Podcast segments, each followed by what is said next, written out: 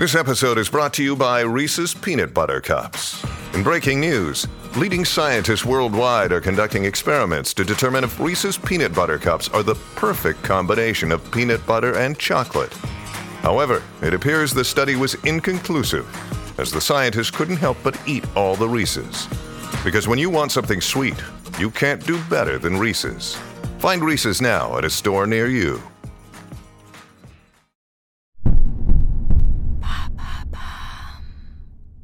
Les couleurs ont-elles une signification?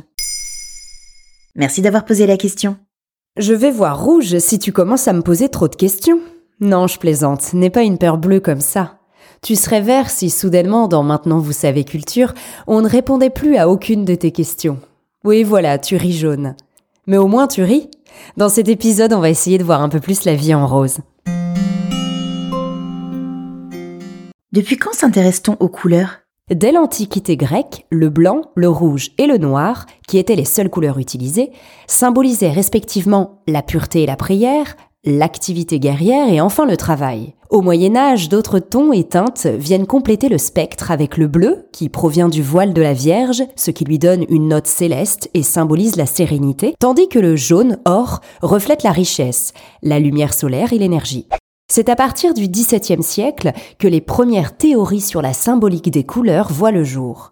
Le mathématicien et physicien Isaac Newton prouve en 1675 que la lumière blanche est la somme de toutes les couleurs grâce à son prisme et sa classification de la colorimétrie. Mais le théoricien Goethe va remettre en question ce raisonnement et concevoir un cercle chromatique que nous connaissons tous dans son Traité des couleurs paru en 1810. La théorie de Goethe ouvre alors le champ d'une recherche indépendante de celle de la physique, celle de la perception des couleurs.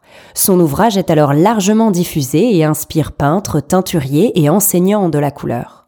Et aujourd'hui, que reflètent les couleurs? Le peintre britannique David Hockney te le dira mieux que moi. Chaque couleur a sa signification et renvoie une émotion. Les tableaux de l'artiste, vibrants de tonalité grâce à leur couleur acidulée et attirante, le prouvent. Le spécialiste des couleurs non diluées utilise les teintes et leurs associations symboliques telles qu'on les connaît. En général, les couleurs proches de l'orange sont associées à la chaleur.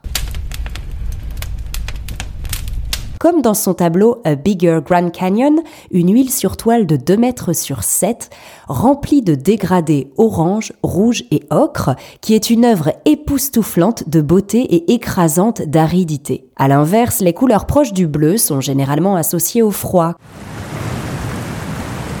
comme dans son tableau The Splash, où un plongeon dans une piscine peinte au rouleau dans un bleu franc nous rafraîchit en un coup d'œil. Pour Michel Pastoureau, auteur spécialiste de la couleur, ces dernières ont un sens caché et influencent clairement notre environnement et nos comportements. Dans notre société contemporaine européenne, la violence est par exemple souvent associée au rouge, la paix au bleu, la chance et la nature au vert, la féminité au rose et la lumière au jaune. Comment ça les couleurs peuvent influencer nos comportements? La chromathérapie est l'usage des couleurs pour soigner un mal. C'est une méthode énergétique naturelle dans laquelle le bleu peut ainsi t'apaiser, le jaune te donner de l'énergie et le vert de l'équilibre. Dans un tout autre registre, l'usage de la couleur en marketing est très puissant. Une certaine couleur permet d'associer une marque à des valeurs et de créer un lien fort et durable avec le consommateur.